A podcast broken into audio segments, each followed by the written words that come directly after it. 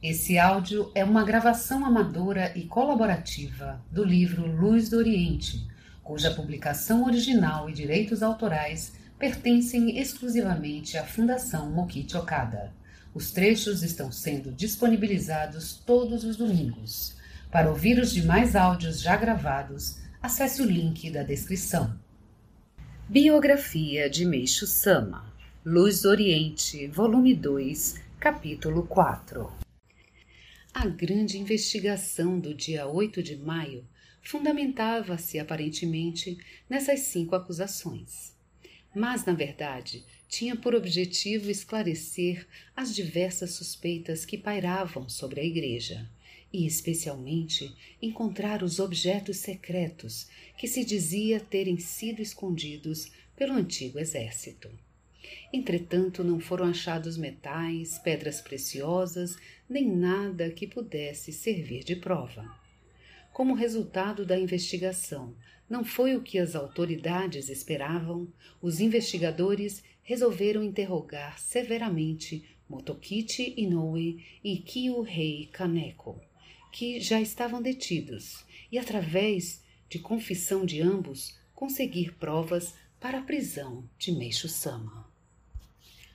Na delegacia de Shizuoka, Inoue e Kaneko sofreram constantes interrogatórios. Sobre Inoue pairava a suspeita de que, objetivando ocultar a fortuna pessoal de Meishu Sama, tivesse pedido ao funcionário do banco para que colocasse seu saldo bancário em nome de diversas pessoas e dado a ele uma gratificação Quanto a Kaneko, era suspeito de ter dado dinheiro à Comissão das Terras Agrícolas por terem facilitado a transferência de usufruto, na ocasião em que Meixo Sama comprou terras agrícolas para construir a Terra Celestial. Como ambos jamais haviam sequer pensado em semelhantes coisas, negaram por completo as acusações. Entretanto, o investigador não se deu por satisfeito e prosseguiu nos interrogatórios. Com o passar dos dias, Inoue e Kaneko foram ficando exaustos física e mentalmente, em virtude da violenta mudança de ambiente e dos incessantes interrogatórios ameaçadores. Principalmente para Inoue, que era doentio de nascença. O baque foi grande a nevralgia ciática de que sofria agravou-se, e devido à insuficiência de sono e à falta de apetite, sua fraqueza era muito grande. Depois que saiu da prisão, ele foi acometido ao mesmo tempo de insuficiência cardíaca e hepatite, e o médico lhe prescreveu repouso absoluto durante um mês. Apesar de pressionados a tal ponto, Inoue e Kaneko suportavam tudo, unicamente pelo desejo de que acontecesse o que acontecesse, Meishu Sama não fosse incomodado. Percebendo isso, o investigador contra-atacou habilmente, fazendo ameaças. Se vocês não confessarem, vou mandar que tragam Okada. Dispostos a sofrerem as consequências e a protegerem o mestre, mesmo que eles próprios fossem incriminados, Inoue e Kaneko imaginaram o que o investigador queria e confessaram terem feito aquilo de que eram acusados. Por ironia do destino, no entanto, esses pronunciamentos tornaram-se o pretexto em que se fundamentaram as autoridades para dar ordem de prisão a Meishu Sama. Prisão na madrugada do dia 29 de maio, três semanas depois da grande investigação, os prédios pertencentes à igreja foram novamente revistados. Um grupo de policiais foi ao Rekyunso e pediu a Meishu Sama, que ainda estava dormindo, para os acompanhar. Aquilo que todos temiam intimamente acabara se tornando realidade. O mestre ficou abismado com o rumo dos acontecimentos, mas atendeu ao pedido dos policiais, dizendo: Deve haver algum ponto que não está sendo compreendido para que meus discípulos sejam interrogados por tanto tempo. Irei dar as explicações pessoalmente. No dia seguinte, a prisão de Meishu-sama foi noticiada em todos os jornais, sendo muito comentada em todo o Japão. O Salvador Okada foi preso.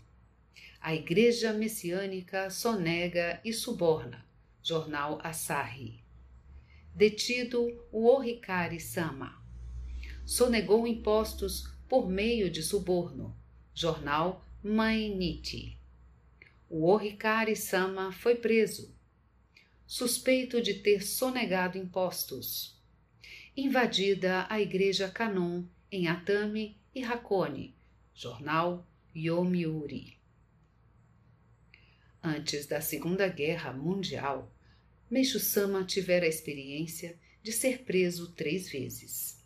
Em agosto de 1936, na delegacia de Omiya, chegara a sofrer torturas durante os interrogatórios, como, por exemplo, ter os seus cabelos puxados.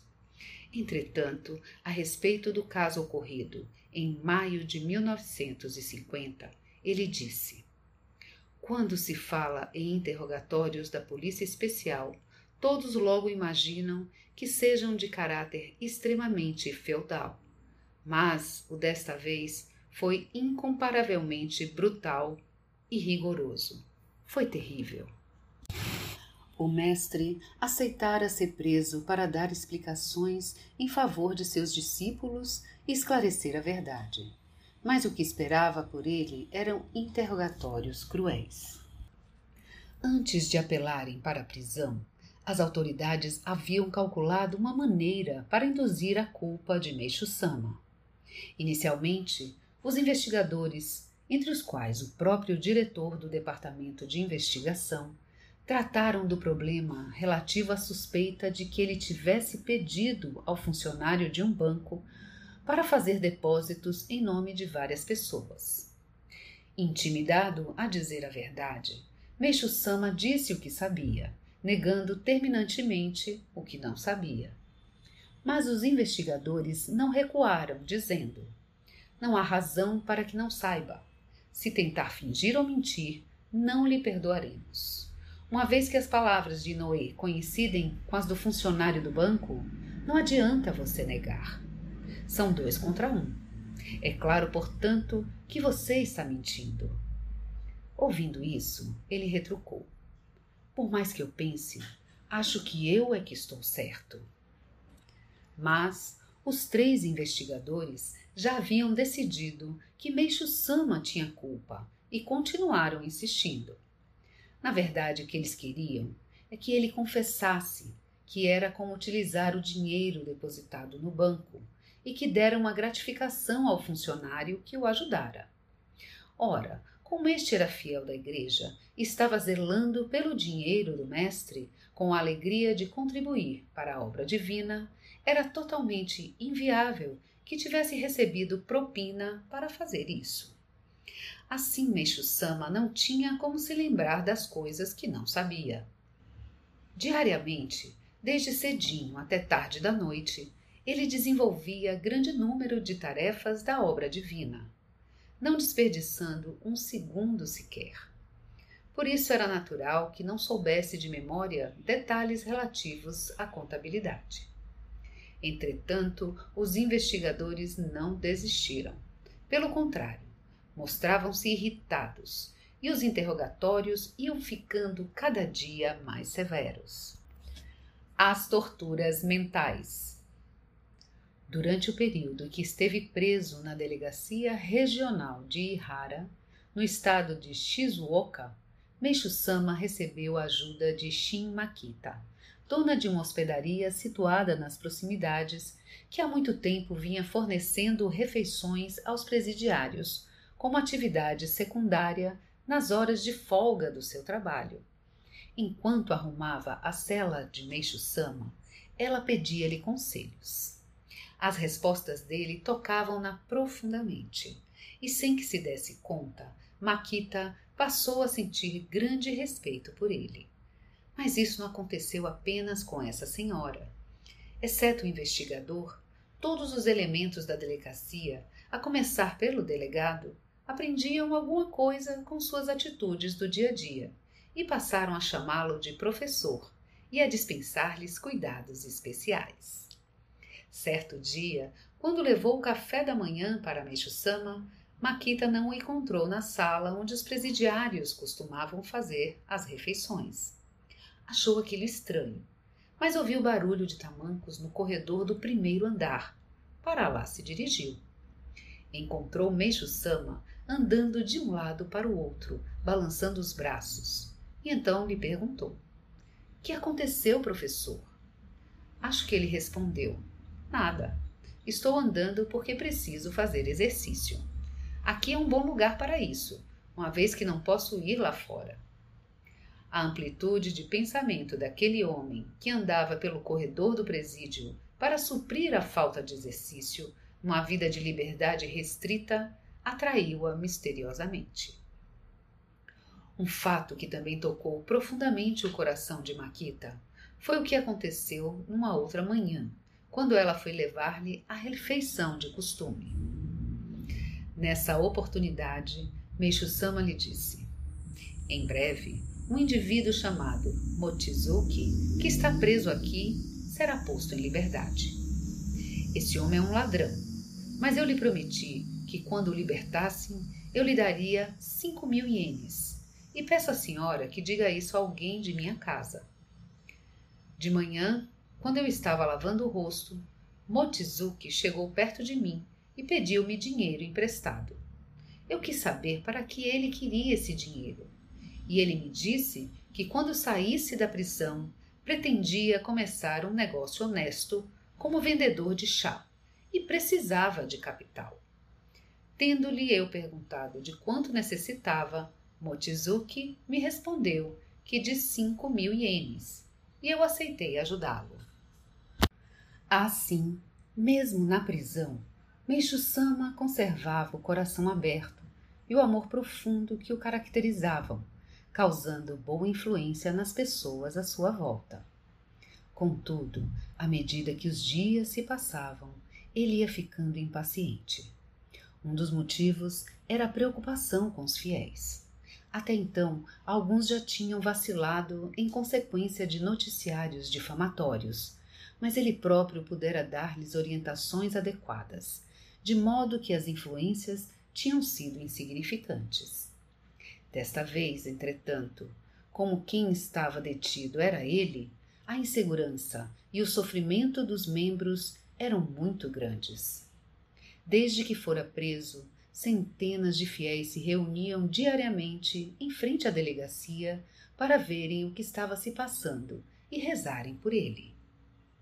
Outro motivo da impaciência de Meixo Sama era a insuportável humilhação de ver-se obrigado a dizer mentiras.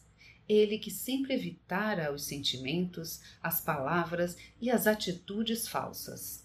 Assim sendo, era natural que ficasse cada vez mais impaciente diante da ameaça de permanecer preso para sempre, se não confessasse aquilo que o investigador desejava.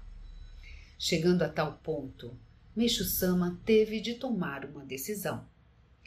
Lendo o pensamento do investigador, atrás das palavras que ele dizia, fez declarações adequadas e com isso ficou encerrado o depoimento sobre o problema do saldo bancário. Entretanto, a sua tranquilidade durou pouco.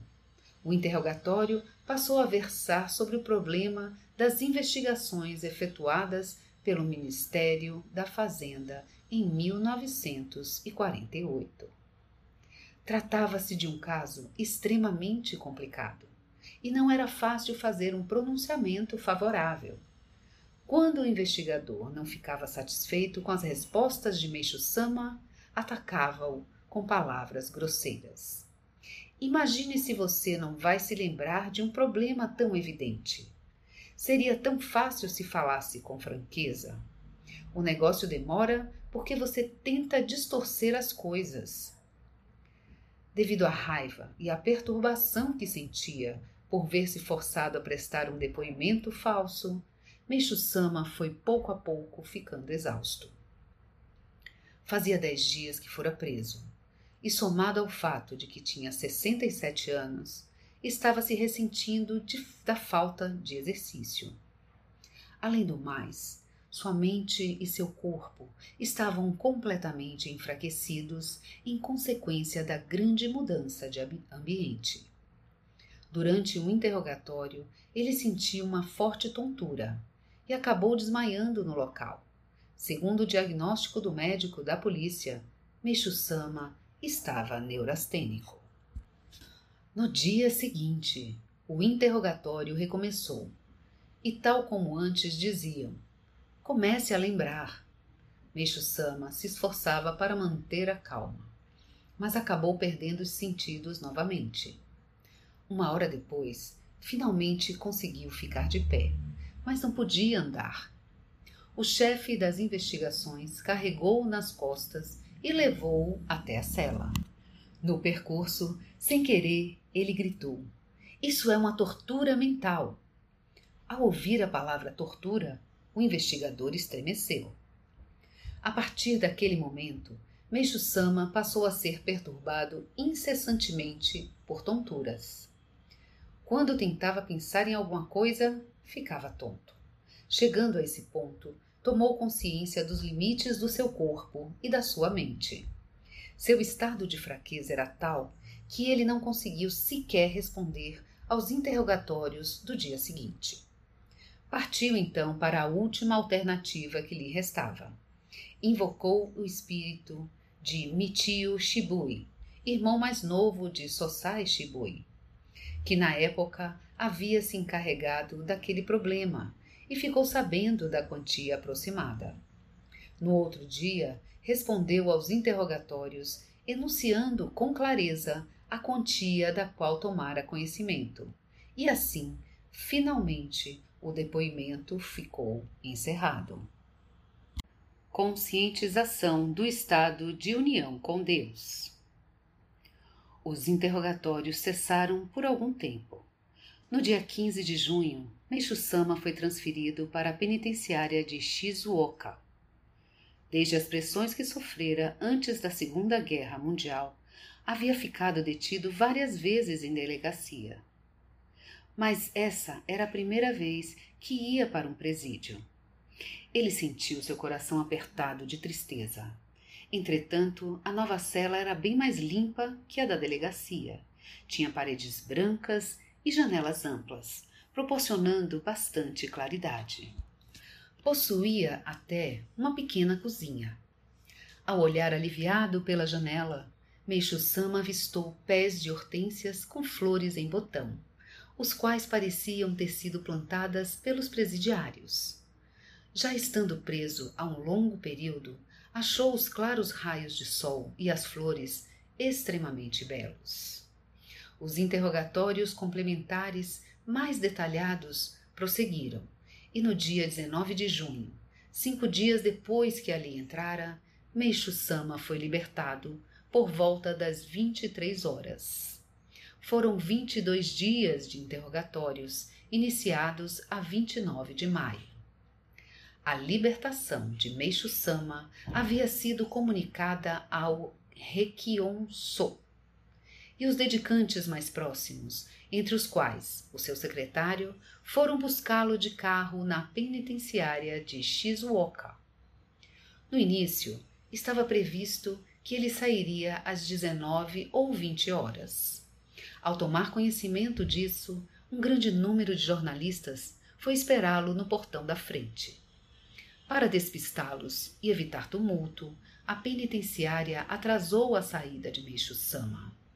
Dessa forma, facilitaram-lhe as coisas, fazendo-o sair pela porta dos fundos por volta das 23 horas. Ele nada levava consigo. Vestido com uma yukata e de tamancos, entrou no carro. Podia-se-lhe notar um pouco de desgaste físico, mas para quem ficara 28 dias preso, seus passos foram vigorosos. Mal entrou no carro, disse: O pessoal está bem? Assim, ao invés de preocupar-se consigo mesmo, Meixo Sama quis saber como estavam os outros. jornalistas que foram despistados ficaram furiosos, mas de nada adiantou. Só um do jornal X ficou esperando perto do pico de Coco e conseguiu tirar uma foto de surpresa que usou para uma notícia exclusiva do dia seguinte. O carro, para evitar possíveis perseguidores, seguiu na direção de Renkyoso, aparentando levar Meishu-sama para sua residência. Mas depois dirigiu-se para Hakone. Por volta das três e trinta da madrugada, o mestre conseguiu chegar sossegado à casa de um conhecido em Sengokubara. No período em que Meishu-sama esteve preso na penitenciária de Shizuoka, aconteceu um fato muito importante para a obra divina. O primeiro sinal desse fato ocorreu no dia 13 de junho, quando ele ainda estava na delegacia regional de Ihara. Na manhã desse dia, Meixo-sama começou a sentir dor de barriga, a qual foi se intensificando, e à tarde tornou-se insuportável. Ele ministrou de orei em si mesmo e com isso a dor amenizou um pouco mas continuou até a manhã do dia 14. Achando estranho, ele perguntou a Deus o que aquilo significava e recebeu a seguinte resposta: Isso se deve à grande providência e não pode ser evitado. Portanto, aguente um pouco. Naquele momento, Meixo Sama se deu conta de que o dia seguinte seria 15 de junho data em que recebera a revelação divina no topo do Monte Nokogiri, em 1931, no estado de Chiba, quando fora dado o primeiro passo da transição da era da noite para a era do dia no mundo espiritual. Além disso, no mesmo dia 14, Meixo Sama teve um sonho maravilhoso. Sonhou que no cume do Monte Fuji, todo coberto de neve, havia um grande prédio que parecia um palácio. Ele entrou nesse prédio, mas quando estava para apreciar a magnífica paisagem de neve, despertou. Desde os tempos antigos, todos gostavam de sonhar com o Fuji, com águia e com berinjela, pois isso era considerado sinal de boa sorte. Assim, embora estivesse na prisão, Meixo Sama sentiu que algo de bom iria acontecer e esqueceu-se da dor de barriga. Não há dúvidas de que o meu ventre está sendo purificado para providenciar o progresso da obra divina, pensou ele. Com essa convicção, ficou aguardando ansioso.